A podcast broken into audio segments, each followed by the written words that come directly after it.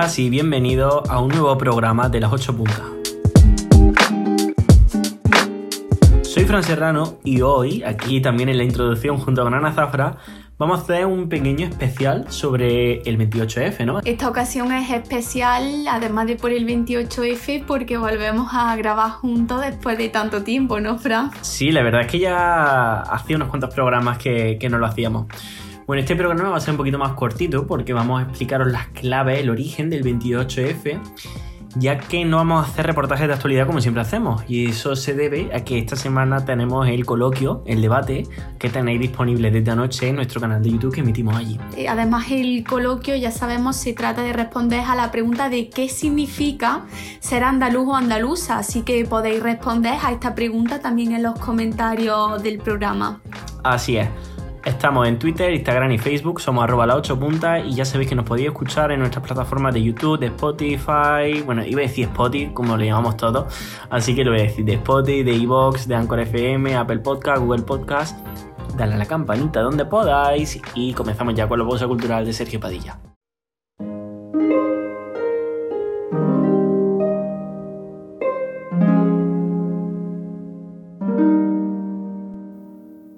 Andalucía canta y en su cantar suspira. Andalucía canta y en su cantar implora.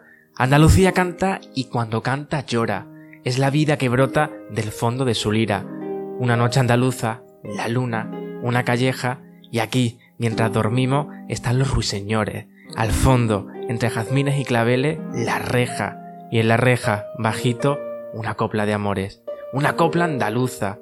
Y brota en su garganta, rompiendo hasta el silencio de la Semana Santa, un cante en el que ofrece con vibrante clamor la expresión dolorosa del que canta rezando y la angustia infinita del que llora cantando, la pasión y la muerte de nuestro Redentor. Se juntó la profunda sensación del poeta bajo el cairel joyante del palio sideral, pretendiendo de la noche la vibrante saeta que se clava en el alma con su acento inmortal. Poema del cordobés Juan Morales Rojas, quien fue escritor y maestro. Este poeta perteneció a la llamada generación del 36 y escribió varios libros de poemas así como histórico-turísticos.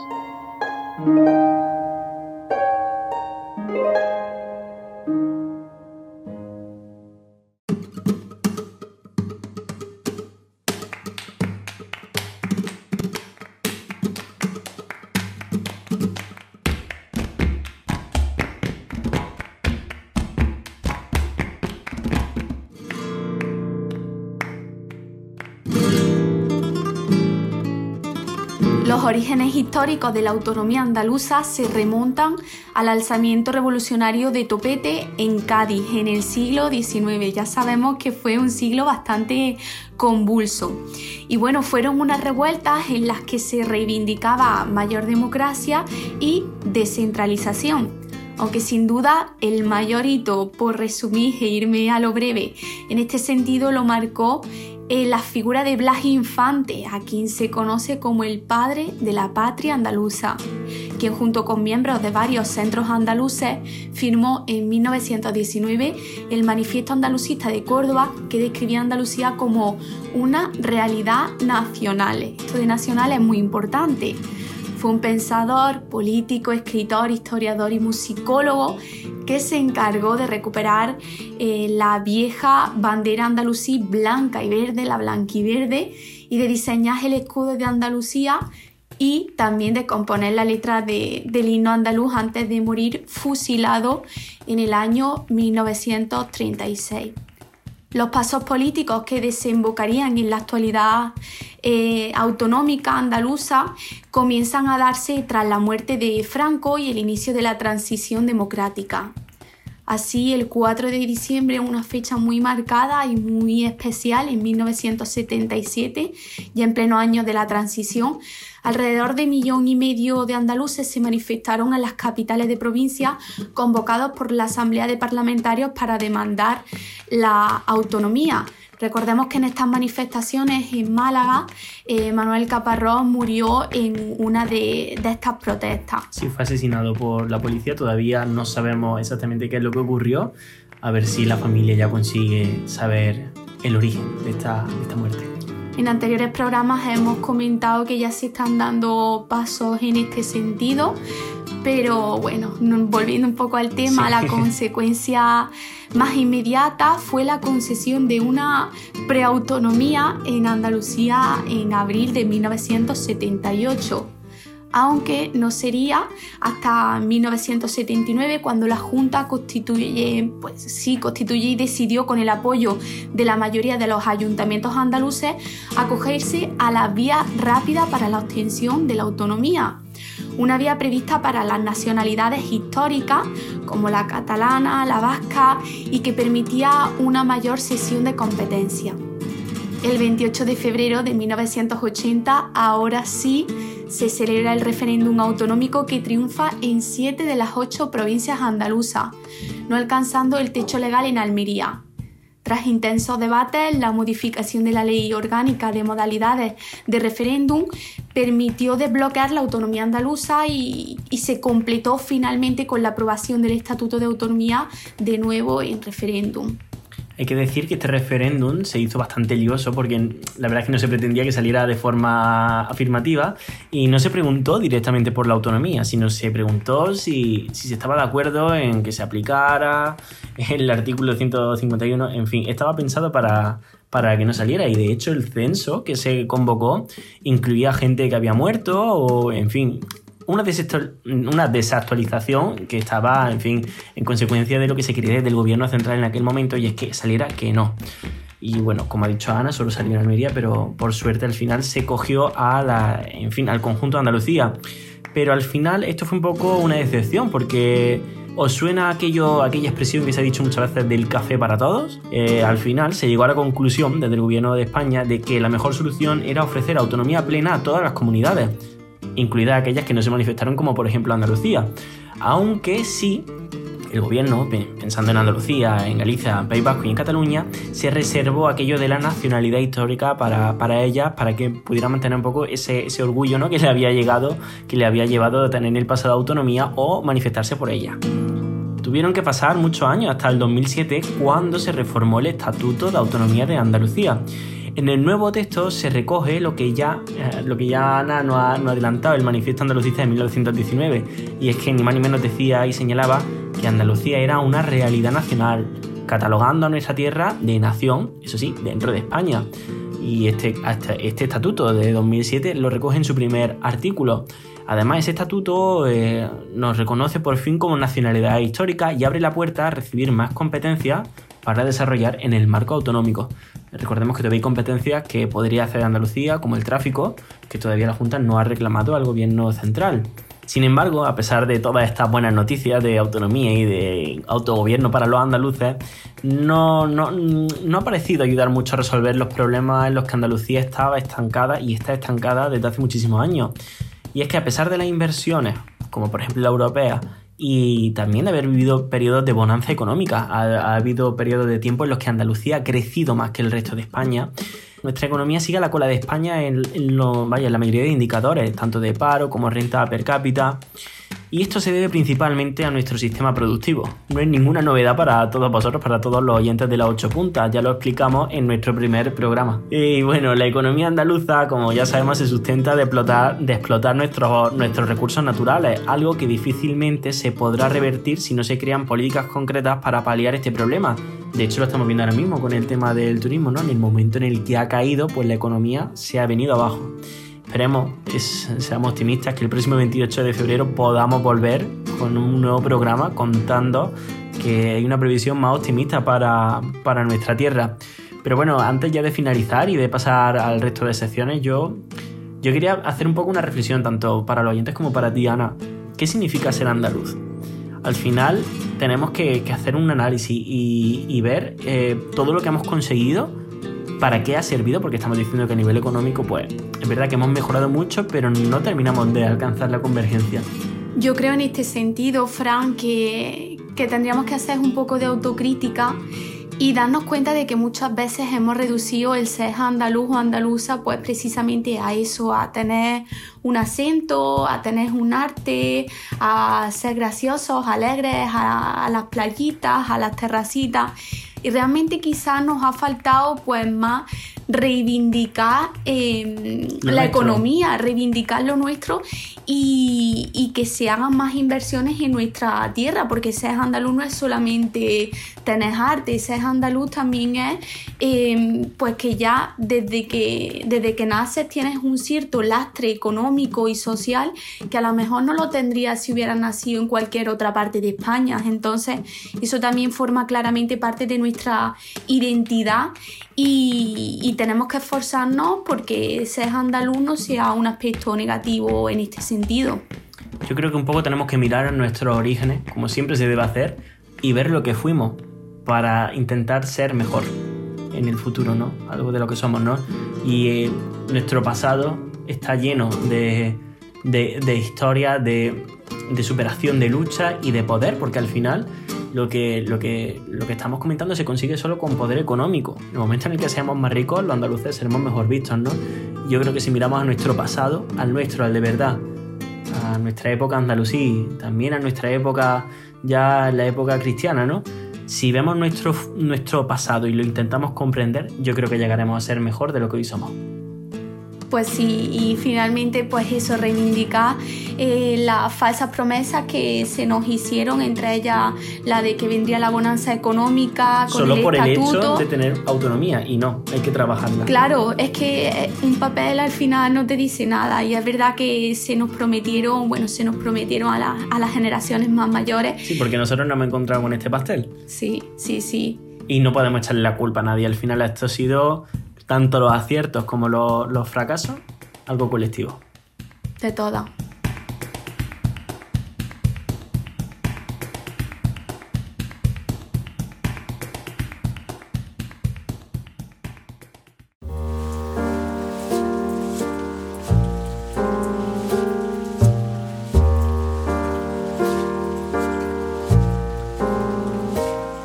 Vamos ya con nuestras secciones y empezamos con Darío y a viva voz que esta semana nos trae la realidad del pueblo gitano, uno de los pilares también de Andalucía.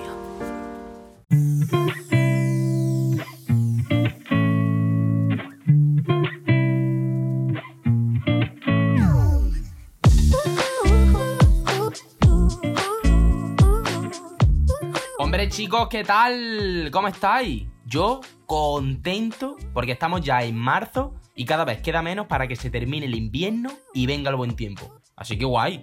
Hoy quiero aprovechar para dar las gracias mm, simbólicamente, porque no sé si nos escucharán, al programa de Telemadrid Eso no se pregunta, que me están sirviendo de inspiración para muchos de los temas de A Viva Voz, la verdad. Os recomiendo que los veáis en YouTube, por ejemplo. Hoy vamos a darle voz a todas las personas de etnia gitana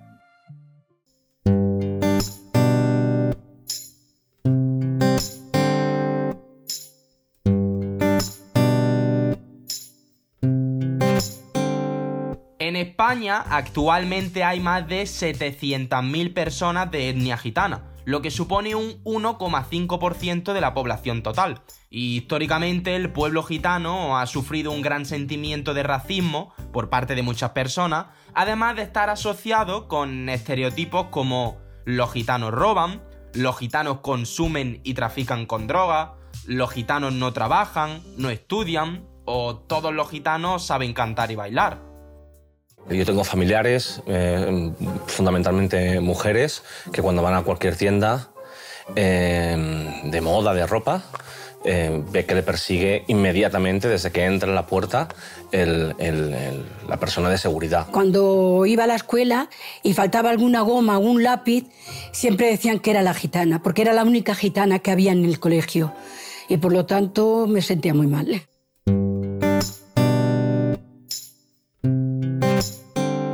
Los principales problemas de la etnia gitana es la exclusión social y la falta de integración que sufren. Esta exclusión social hace que se generen guetos, guetos de colegio e institutos, guetos de vivienda, guetos laborales.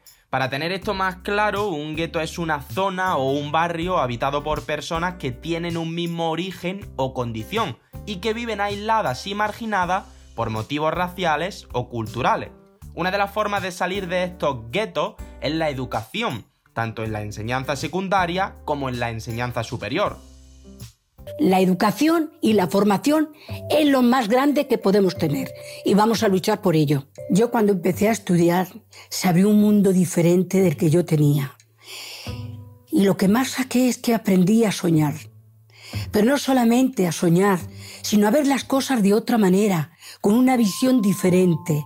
Y el, mundo en que yo vivía antes era pequeñito y se engrandeció ese, número, ese mundo. Por lo tanto, es lo más grande que, es lo más grande que he podido mm, vivir.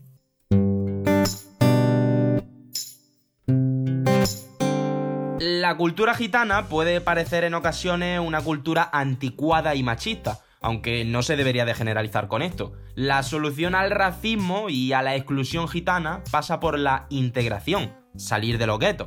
La sociedad debe abrirse a la cultura gitana y la cultura gitana debe abrirse a la sociedad.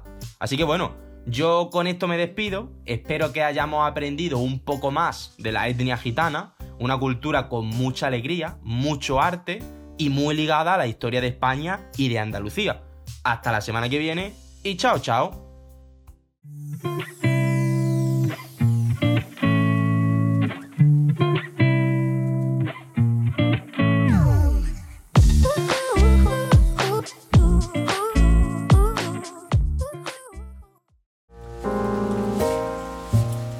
Semana más viene María con su literatura, nos trae a Luis Cernuda, así que seguro lo vamos a disfrutar muchísimo, como siempre hacemos.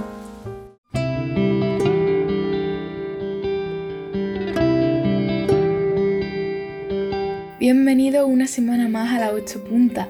Espero que no se notara mucho la ausencia de la sección en el programa anterior, aunque seguro que con lo interesante que son las demás ni os habéis dado cuenta. Creo que aún no le he dedicado ningún programa a la generación del 27, si no contamos el de María Zambrano. Bueno, pues hoy es el día. Voy a empezar por Luis Cernuda, por quemado por ahí. Otro día hablaremos de Lorca, otro de Alberti, otro de Alexandre, otro de Alto Laguirre, porque tenemos para y regala. La realidad es que me acuerdo de Cernuda porque en mi facultad, en la Facultad de Filología de Sevilla, hay un aula que lleva su nombre, con retrato incluido. Que recuerdo. Debería también ponerme a explicar por qué la generación del 27 en realidad no es una generación y tal y cual, pero dejémoslo en que el nombre es un convenio entre filólogos para entender de a quiénes nos referimos cuando hablamos de ello. Luis Cernuda nació en Sevilla en 1902 y tuvo una, educación muy estricta. Empezó a leer poesía con nueve años, precisamente porque ese año se trasladaron los restos de Becker a la capital hispalense. Se ve que al pequeño Luis le vino una inspiración romántica. Gustavo Adolfo, que tiene ese efecto. Empezó a estudiar Derecho en 1919 y uno de sus profesores fue casualmente Pedro Salinas. Vamos a hablar de su famoso poema Donde habite el olvido. Leemos sobre desamor, sobre una pérdida terrible que desemboca en la muerte, en ausencia. Recordamos la rima 66 de Becker, porque le da título al poema, porque todos somos hijos del romanticismo, no lo olviden nunca. Pero recordamos también la égloga y los sonetos del gran Garcilaso, padre de la poesía renacentista española, porque su huella nunca se ha borrado. Madre mía, si me dejara, algún día le hablaré de García, aunque no fuera andaluz. Terminamos con esta magnífica pieza donde convergen tantos siglos de poesía.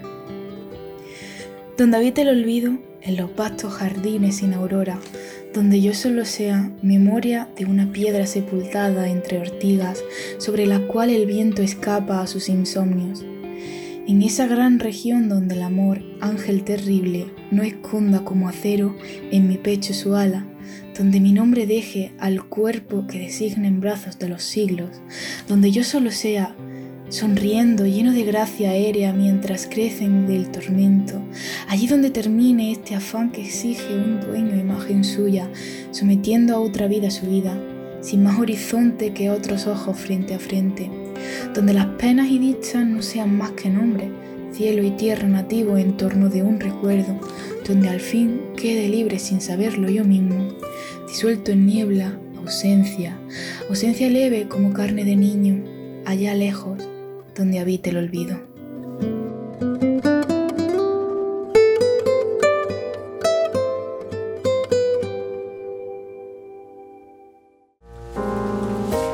Y esta semana vuelve también Álvaro con su sección 8 milímetros, que nos va a hablar un poquito sobre Almería y sus westerns, uno de los rincones más bonitos de Andalucía.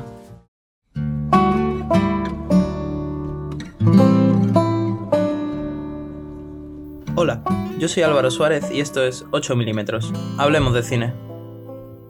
Hoy nos trasladamos a una localización sin la que no se entiende en gran parte de las obras magnas del séptimo arte. Y estamos hablando del desierto de Tabernas, en Almería, donde se han rodado más de 300 películas desde 1950 hasta nuestros días. Aquello se convirtió en el gran escenario del spaghetti western, gracias en parte al genio Sergio Leone, que decidió grabar allí, a golpe de claqueta, su alabada trilogía del dólar, y es que fue allí donde Clint Eastwood brilló como el bueno y Sergio Leone accedió al Olimpo de los directores de western.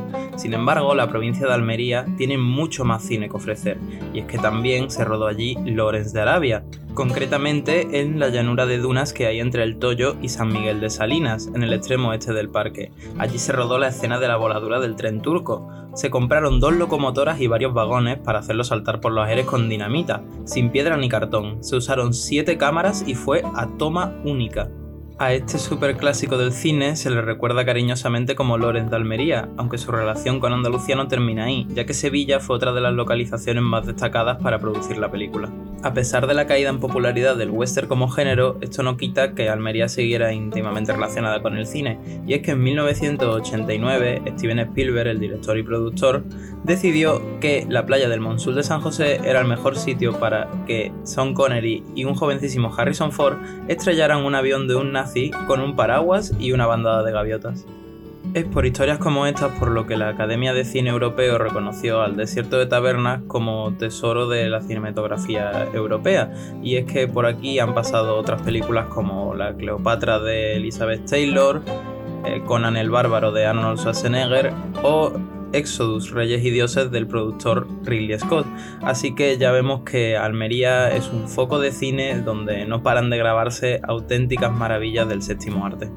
Esto es solo un pequeño ejemplo de la cantidad de películas que se han grabado allí, así que la próxima vez que os sentéis a ver cine y veáis un desierto, igual no estáis viendo el Sáhara y es Almería, Así que nada, cuando os sentéis a ver de nuevo Indiana Jones, la trilogía del dólar, Lorenz de Arabia o Cleopatra para el que aguante las 5 horas de metraje, sabéis que estáis viendo la provincia de Almería.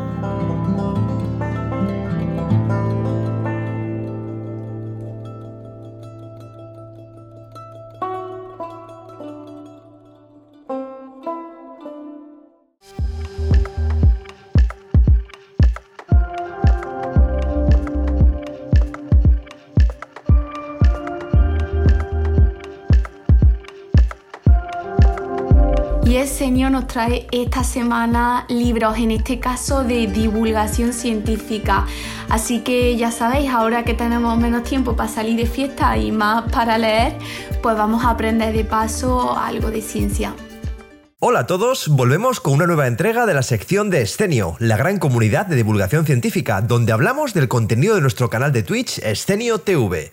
Soy Alfonso Peña, geógrafo y educador ambiental del canal de YouTube Sinapsis Ambiental, y hoy os vengo a hablar del programa que hemos estrenado el pasado viernes llamado He venido a hablar de mi libro y que tengo el honor de dirigir. Seguro que alguno ya se ha dado cuenta de por qué este nombre. Los que no caigan pueden buscar un vídeo que circula por las redes en el que se ve a una jovencísima Mercedes Milá entrevistando, entre otros, al gran Francisco Umbral, y donde este último, tras ir transcurriendo la conversación sin que se hable de lo que a él le interesa, le espeta a la presentadora. Que yo he venido aquí a hablar de mi libro. Chascarrillos aparte es un programa que pretende fomentar la lectura, redescubrir y disfrutar conjuntamente el placer de leer, además de dar a conocer y poner en valor libros y autores de divulgación científica. Este programa se emite el último viernes de cada mes a las 7 de la tarde.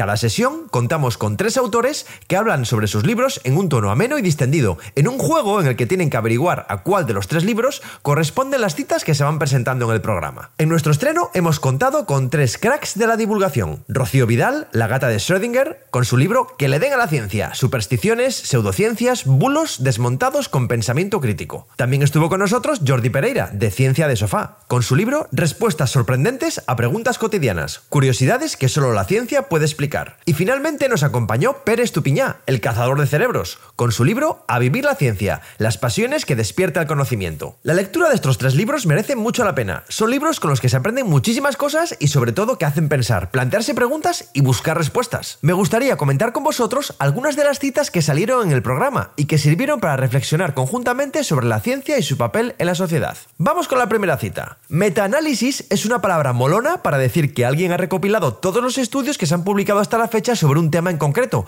analizando sus resultados y los métodos que se utilizaron para obtenerlos, y ha intentado ver qué conclusiones se pueden sacar sobre ese tema, en función de toda la información disponible. ¿Qué? ¿Alguien se anima a intentar descifrar en cuál de los tres libros estaba? Pues estaba en el libro de Jordi Pereira. Los metaanálisis permiten tener una visión global de una temática concreta, lo que permite acercarse con la mejor precisión posible a la hora de abordar un tema. De hecho, Pere en el programa dijo que suele consultar metaanálisis cuando quiere profundizar en un asunto. Vamos con otra cita que dice así: La frase más emocionante para escuchar en la ciencia, la que anuncia la mayor cantidad de descubrimientos, no es Eureka, sino Eso es gracioso. Esta cita nos indica que las inquietudes, la observación o la necesidad de respuestas en el día a día nos hace estar en una permanente búsqueda de conocimiento, demostrándonos que encontrar buenas preguntas es tan importante o incluso más que las propias respuestas. ¿Qué?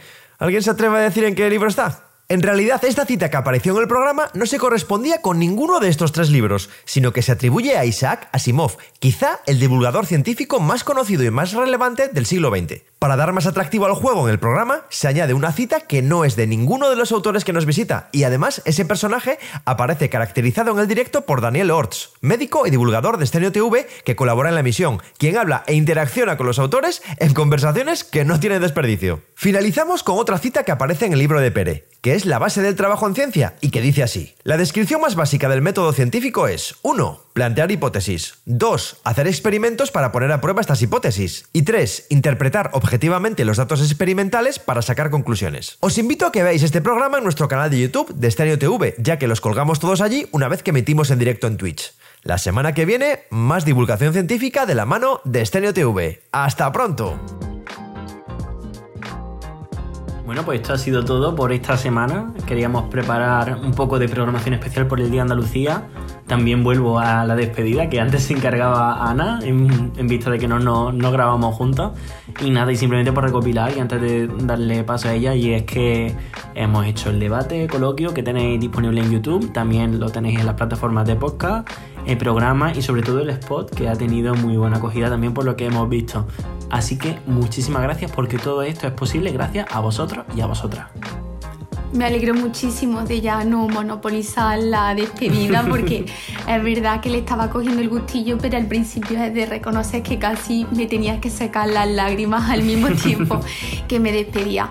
Pero no, yo también quiero aprovechar para dar las gracias a Rome, a Luislo y a Sánchez por haber venido a nuestro coloquio y haber eh, abordado la cuestión identitaria que es tan importante. Y, bueno, animo a, ver este coloquio y, y muchísimas gracias por seguir escuchando. Nosotras también seguimos trabajando por seguir un poco sacando para adelante las ocho puntas. Así es, y de especial a especial, volvemos la semana que viene con otro especial dedicado a las mujeres por su día. Un saludo y hasta la semana que viene.